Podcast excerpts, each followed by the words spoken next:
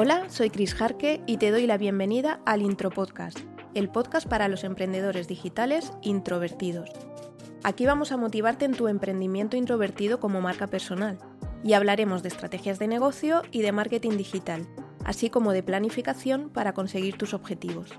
Si quieres saber más de mí y de lo que hago, puedes encontrarme en chrisjarque.com, donde además te podrás apuntar a la introletter, en la que hablamos de todo esto normalmente a través de historias. Y ahora sí, damos paso al episodio de hoy.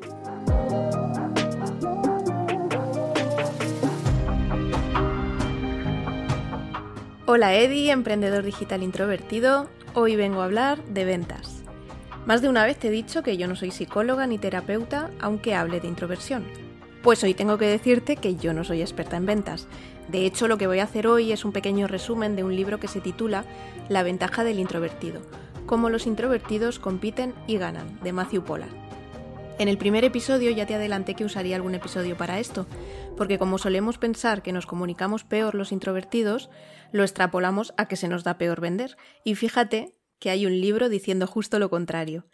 Y este libro, además de explicar por qué el autor, que también es introvertido, piensa que la venta se nos puede dar muy bien a los introvertidos, incluso mejor que a los extrovertidos, explica el paso a paso del proceso de venta.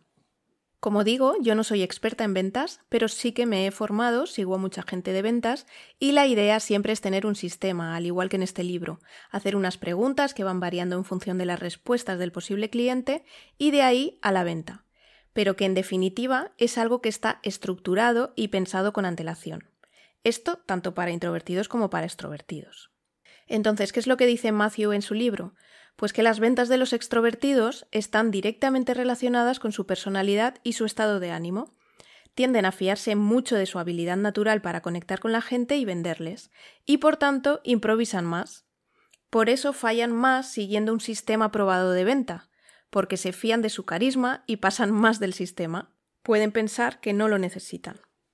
Entonces, suponiendo que sean buenos vendedores, porque no tienen por qué serlo simplemente por ser extrovertidos, al fiarse de sus habilidades innatas, si tienen un problema personal, por ejemplo, les puede afectar mucho porque las conversaciones que mantienen con el potencial cliente dependen de cómo está él y de cuánto le apetece hablar y conectar.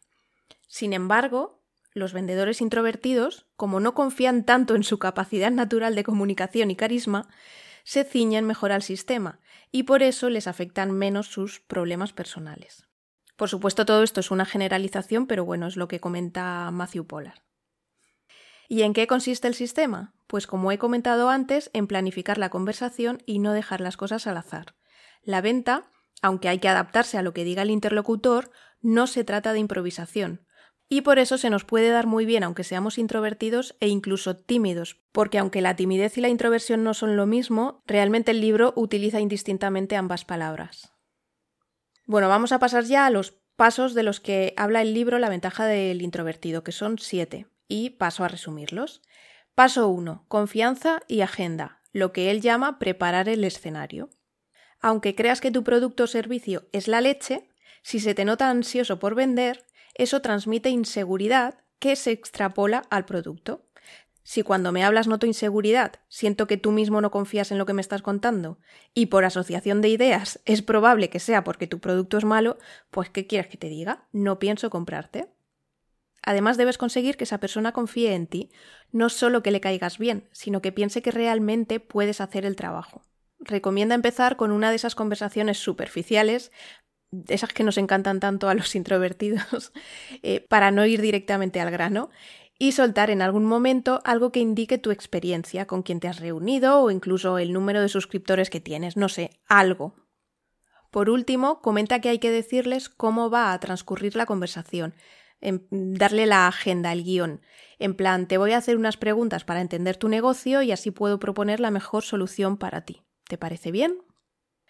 Además, en este punto comenta que tengas varias reuniones de venta agendadas, para que no sientas que te lo juegas todo a una carta y que no veas al posible cliente como un dios ante el que hay que agachar la cabeza, que lo veas como un igual. Y algo que me gustó mucho es que es importante no ver cada reunión como una oportunidad, sino como algo que forma parte de un proceso.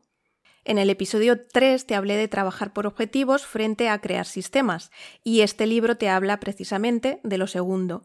No debes tomártelo como que tienes el objetivo de cerrar tres ventas de cada diez reuniones, sino mejorar tu sistema de venta en cada reunión. Por tanto, no te afecta tanto a nivel emocional porque no estás perdiendo una venta, estás aprendiendo a vender mejor. De todas maneras, yo sé que esto es muy fácil decirlo y no tanto ponerlo en práctica, pero bueno, es la idea y está bien tenerlo en la cabeza. Paso 2. Haga preguntas de sondeo, o lo que él llama profundizar hasta encontrar el oro. Tú puedes ir al médico porque te duele el estómago. Quizás tú piensas que es por la leche que te tomaste en el desayuno, porque es cuando empezó a dolerte más fuerte. Entonces el médico te va preguntando si el dolor es agudo, si es en una zona en concreto, si estás estreñido, yo qué sé. Preguntas. Y escucha tus respuestas. Con esas preguntas saca la conclusión de lo que realmente te está pasando, que por cierto no tiene nada que ver con la leche del desayuno, porque él sabe de lo que habla, tú no, y te prescribe la receta, la solución. Pues eso, tú tienes que comportarte como el médico y tú eres el experto, el que sabe, no el cliente. Tú eres el que más sabe sobre lo que estás ofreciendo. Entonces tienes que preguntar y escuchar, escuchar para que sepan que les entiendes y te preocupas, y finalmente ofrecer lo que realmente necesita. Como he dicho antes, las preguntas las irás optimizando con el tiempo. Como guía, aunque no tienes que hacer estas preguntas directamente, propone que resuelvas qué quiere, qué medidas está tomando y si funcionan, quién dice que es un problema y cuánto le cuesta a nivel financiero en oportunidades y en lo personal. Paso 3. La calificación o hable con la persona indicada. Este paso es importante si tus clientes son empresas con bastantes empleados. Em, básicamente es que no pierdas el tiempo intentando vender a personas que no pueden decidir si contratarte o no, y te sugiere cómo averiguarlo cuanto antes. Tampoco se trata de que les cuelgues el teléfono o que les trates mal, lo que tienes que hacer con ellas es intentar averiguar con quién debes hablar. Paso 4. La venta basada en historias. No vendas como un robot. Esta parte me llamó especialmente la atención porque, aunque el storytelling lo tengo muy integrado en los textos escritos, en la venta por email o en las páginas de venta, este libro está enfocado a reuniones de venta. No se trata de estar media hora contando una historia, pero sí de empaquetar la solución en un relato con el que se pueda sentir identificado el potencial cliente. Y también utiliza las historias, que esto lo vemos en el siguiente paso, para tratar las objeciones. Te cuento un ejemplo del libro que a priori dices, ¿cómo voy a contar una historia de esto? Pues mira, sí. Es de uno que vende protectores climáticos para ventanas y puertas. Súper interesante. pues la historia es de una persona que estuvo años apretándose el cinturón para poder construirse la casa de sus sueños y lo consiguió, pero no se dio cuenta de que las ventanas no eran las adecuadas. Unos años después notó unas burbujas alrededor de la casa, pero bueno, tampoco le dio mucha importancia y simplemente lo pintó. Dos años después, descubrió que esas burbujas venían de sus ventanas, que filtraban el agua de lluvia hacia el interior de sus paredes. Y resultó que toda su casa estaba llena de moho. Tuvo que contratar a especialistas para limpiarlo todo, de estos que llevan trajes especiales y todo, se tuvieron que ir de la casa durante un tiempo y tuvieron que reparar las áreas deterioradas o sustituirlas directamente. La bromita le costó más de lo que había pagado inicialmente por la casa. Bueno, quizás yo no lo haya contado con gran emoción y además tú no eres el cliente ideal, pero es un relato corto que llega más que un simple evita que se filtre el agua por tus ventanas y te lleves un disgusto a futuro. bueno, después de decirte por qué debes contar historias y, y ponerte ejemplos, eh, te, te explica cómo debes contar las historias y cómo crearlas. Pero Creo que la parte de storytelling se puede aprender mejor de otras fuentes que de este libro, así que no lo explico porque además se me va a hacer muy largo el episodio. Paso 5. Trate con las objeciones, relate, no discuta. Aquí comenta algo que dijo Leslie Short. Los introvertidos necesitan tiempo para digerir la información antes de responder. Nos gusta considerar con mucho cuidado nuestros argumentos. No somos propensos a las réplicas instantáneas y picantes. Bueno, creo que esto lo tenemos muy asumido los introvertidos y por eso pensamos que la venta así directa se nos da peor que a los extrovertidos, porque si no tenemos una respuesta rápida, se puede confundir con titubear, con no estar seguro, y eso, como hemos dicho al principio, no es nada bueno porque traslada desconfianza hacia lo que ofreces. Matthew eh, propone lo que él llama el colchón del manejo de las objeciones, que es simplemente una frase que nos resulte sencilla y nos salga súper natural, tipo, sí, entiendo perfectamente lo que dices, sin embargo... Por cierto, no usar nunca el pero. Nunca decir, sí, entiendo perfectamente lo que dices, pero... porque hace que parezca que realmente no entiendes.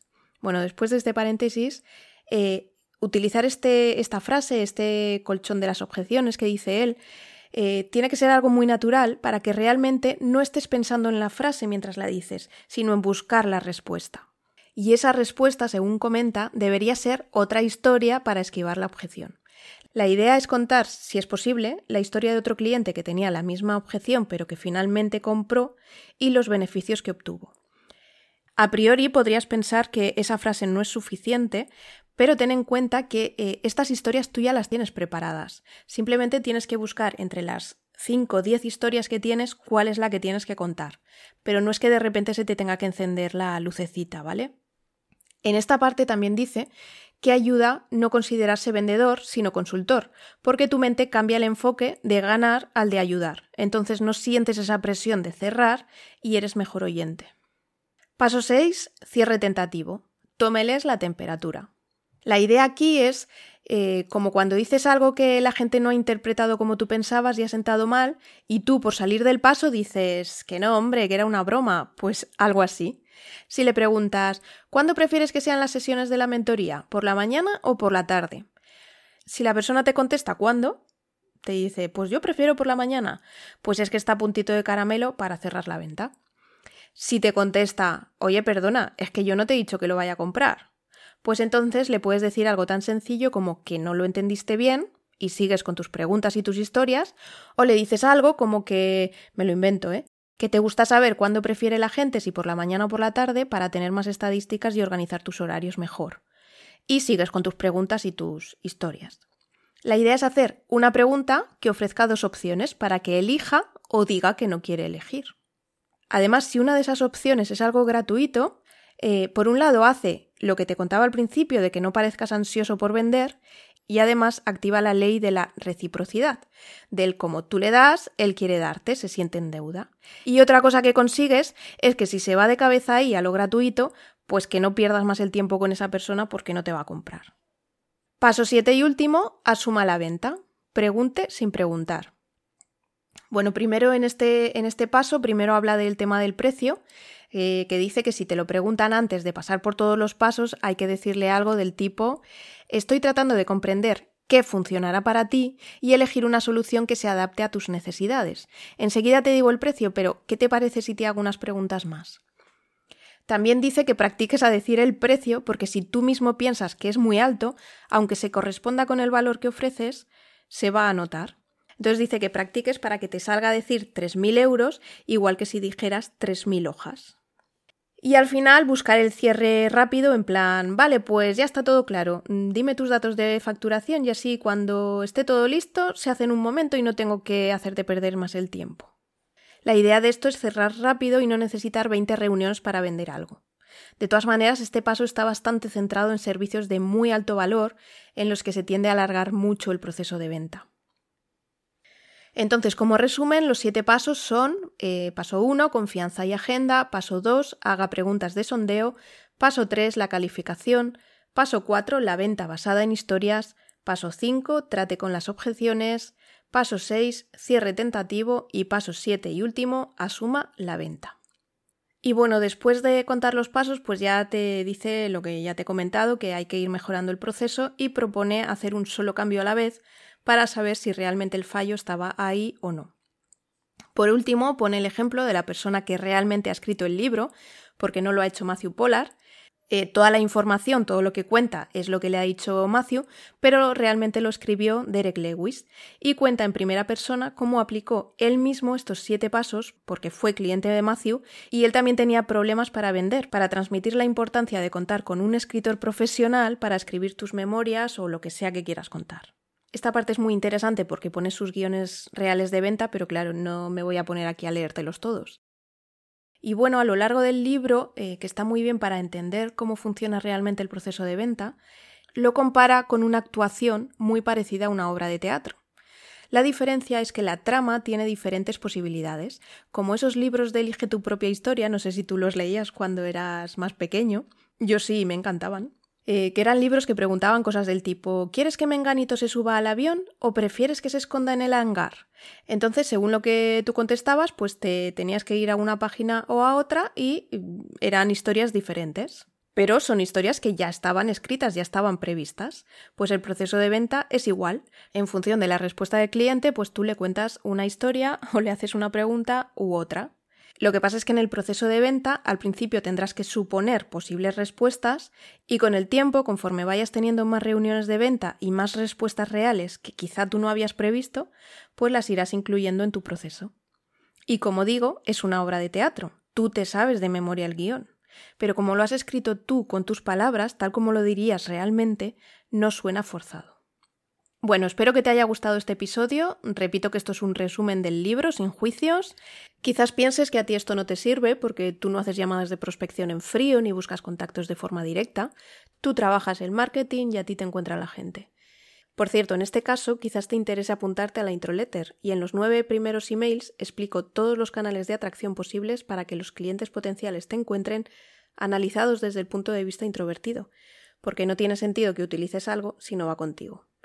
Puedes acceder a esta serie de emails desde chrisharke.com barra atraer guion clientes guion potenciales guion registro.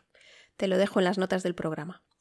Bueno, pues como te decía, quizás tú no haces llamadas de prospección en frío, pero es muy probable que tengas lo que mucha gente llama sesiones de valoración gratuitas.